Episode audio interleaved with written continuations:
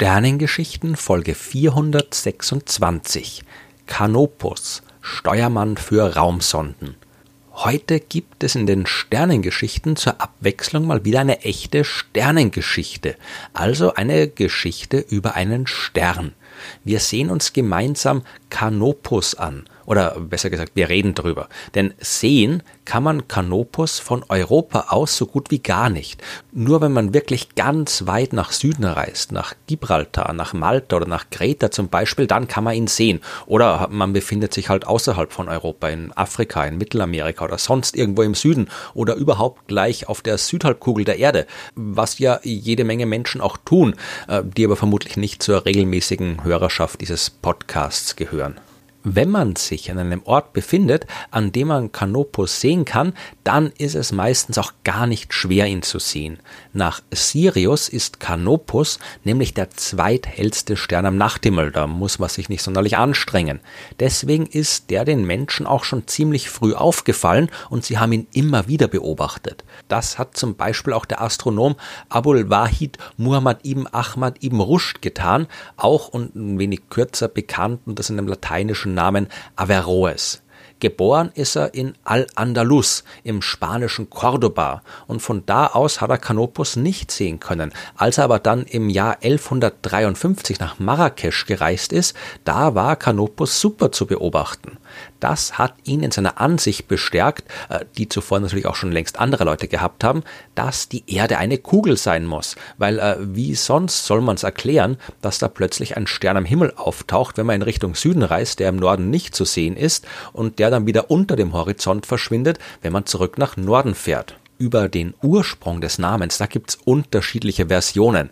Der griechische Name Kanopus, der wurde schon in der Antike für den Stern verwendet. In der Mythologie hat er immer mit Schiffen zu tun. Bei den Ägyptern war Kanopus der Admiral einer Flotte, der die Götter Isis und Osiris nach Indien gebracht hat. In Griechenland hat der Dichter Homer die Geschichte des Trojanischen Kriegs erzählt, in dem der König von Sparta, Menelaos, deswegen in besagten Krieg nach Troja gezogen ist, weil die Trojaner seine Frau entführt haben. Auf der Heimfahrt wurde das Schiff von Menelaos vom Steuermann Kanobos gesteuert und das Sternbild, in dem die griechischen Gelehrten den Stern Kanopus gesehen haben, wurde nach einem ebenfalls berühmten Schiff aus der Mythologie benannt, Argo Navis oder Schiff Argo, das Boot, mit dem der Held Jason und seinen Argonauten sich auf den Weg zu ihren Abenteuern gemacht haben. Und wenn man schon ein Schiff am Himmel hat, dann braucht es auch einen Steuermann, haben die Leute sich damals wahrscheinlich gedacht und den hellsten Stern dort Kanopus genannt. Äh, was es daneben auch noch gibt, ist eine ägyptische Stadt, die Kanopus heißt, äh, beziehungsweise gibt es die nicht mehr, aber früher hat es sie mal gegeben. Im westlichen Nildelta an der Küste des Mittelmeers, ein Stück östlich von da, wo sich heute die Stadt Alexandria befindet. Angeblich soll Menelaos dort seinen Steuermann begraben haben, als äh, der dort ein bisschen überraschend bei einem Landausflug von der Schlange gebissen worden ist und gestorben. Es kann auch sein, dass der Name gar nichts damit zu tun hat, sondern sondern vom ägyptischen Begriff Kahinub kommt, was so viel wie goldene Erde bedeutet und sich darauf beziehen könnte, dass man den Stern Kanopus von der Stadt Kanopus direkt am Horizont stehen sehen konnte, wo sein Licht gelb-golden erscheint, weil es den ganzen Staub der dicken Erdatmosphäre durchqueren muss. Oder aber die Stadt heißt nicht goldene Erde, sondern goldener Boden, weil es ganz einfach eine sehr reiche Hafenstadt war.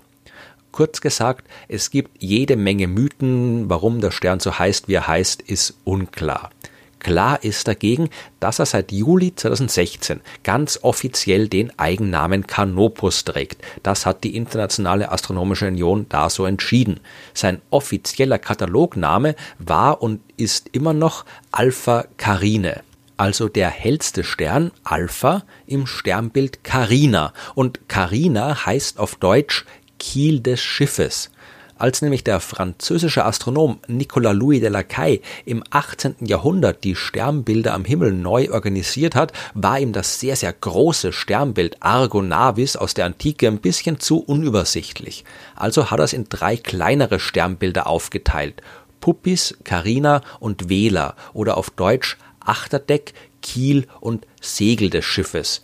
Der Steuermann, der ist halt im Kiel gelandet und leuchtet seither als hellster Stern dieses Sternbilds vom Himmel. Das war jetzt ziemlich viel Geschichte und Mythologie und recht wenig Astronomie. Dabei gibt's gerade da sehr viel von Canopus zu erzählen. Mittlerweile auf jeden Fall, denn lange Zeit war da ziemlich viel ziemlich unklar. Das hat schon bei seinem Abstand zur Erde angefangen. Die äh, angegebenen Werte, die haben zwischen äh, knapp 100 Lichtjahren und 1200 Lichtjahren geschwankt. Das ist ein ziemlich großes Intervall und es ist überraschend, dass man noch bis 2007 nicht wirklich genau gewusst hat, wie weit das Ding entfernt ist. Das äh, Problem ist äh, das Problem, das wir immer haben, wenn es darum geht, die Entfernung zu einem Stern zu bestimmen. Ja, weil die Sterne schauen immer nur aus wie helle Punkte am Himmel, egal ob sie nah sind oder weit weg.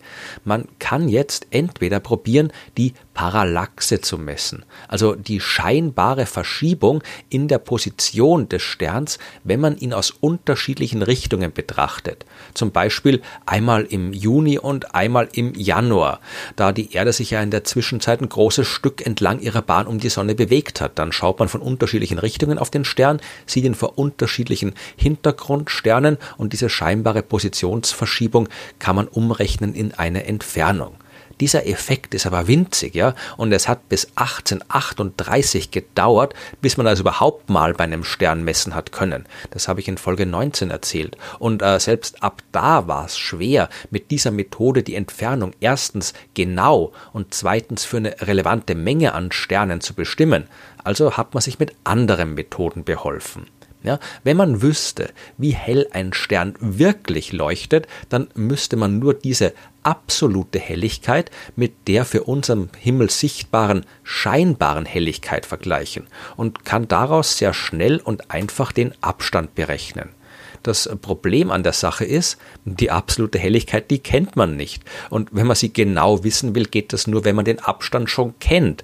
Äh, man kann sie aber zumindest schätzen, also aus dem Spektraltyp des Sterns.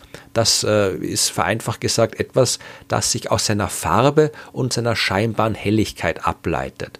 Äh, aus diesen beiden Größen kann man die Temperatur abschätzen, die Masse des Sterns und damit kann man wiederum ungefähr ableiten, wie die absolute Helligkeit sein könnte.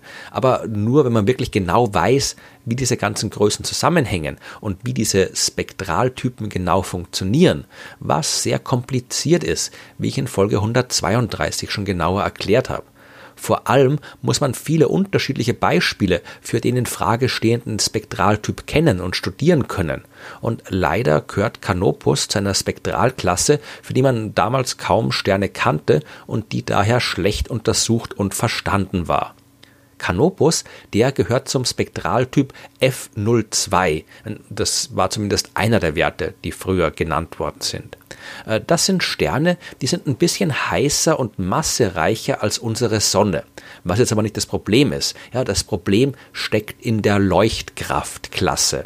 Und dabei geht es um den Entwicklungszustand, also um die Frage, ob der Stern noch ein normaler Stern ist oder sich vielleicht schon zu einem Riesenstern aufgebläht hat, weil er sich dem Ende seines Lebens nähert. Äh, unsere Sonne, die gehört zum Leuchtkraftklasse Typ 5 ist also ein Zwergstern. Ja, also offiziell ist das ein Zwergstern. Also noch in ihrem normalen Zustand. Erst in ein paar Milliarden Jahren wird sich die Sonne zu einem roten Riesen aufblähen und wird dann auch eine andere Leuchtkraftklasse haben, wahrscheinlich drei.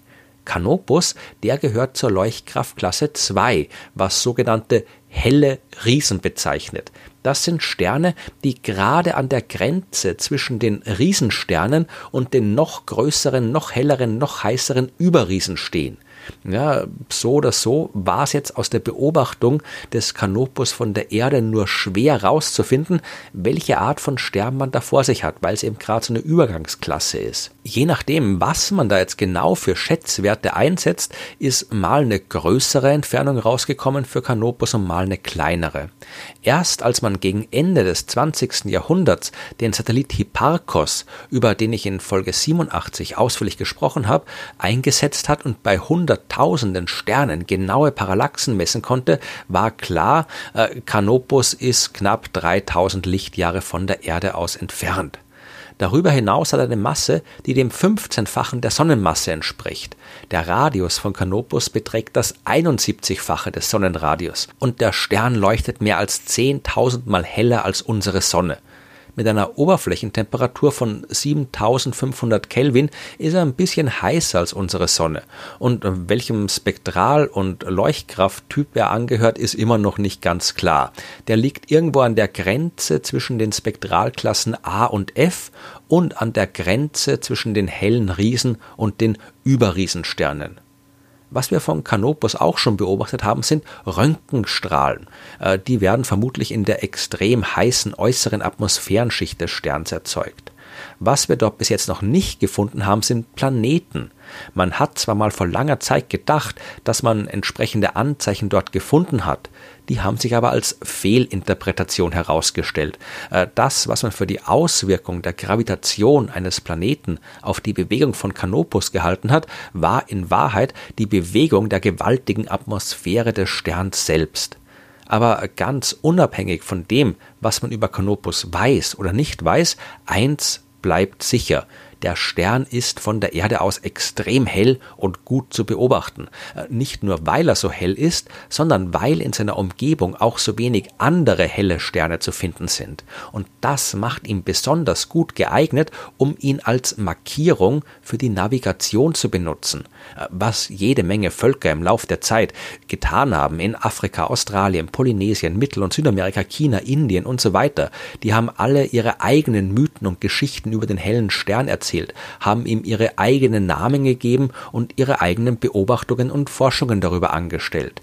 Aber nicht nur früher, auch heute noch dient Canopus der Orientierung am Himmel. Der mythologische Steuermann, der weist zum Beispiel den Raumsonden den Weg durchs All, weil die den hellen und leicht zu findenden Stern auch sehr gut benutzen können, um ihre eigene Position zu bestimmen. Und auch unsere Fantasie regt Canopus immer noch an. Der Stern hat zum Beispiel in das Werk der britischen Schriftstellerin und Nobelpreisträgerin Doris Lessing geschafft, sogar bis in den Titel ihrer fünfbändigen Science-Fiction-Serie Canopus im Argos. Und in der grandiosen Romanreihe Dune von Frank Herbert umkreist der titelgebende Planet ebenfalls den Stern Canopus. Wer also von euch mal die Chance haben sollte, den Stern zu beobachten, sollte das auf jeden Fall machen.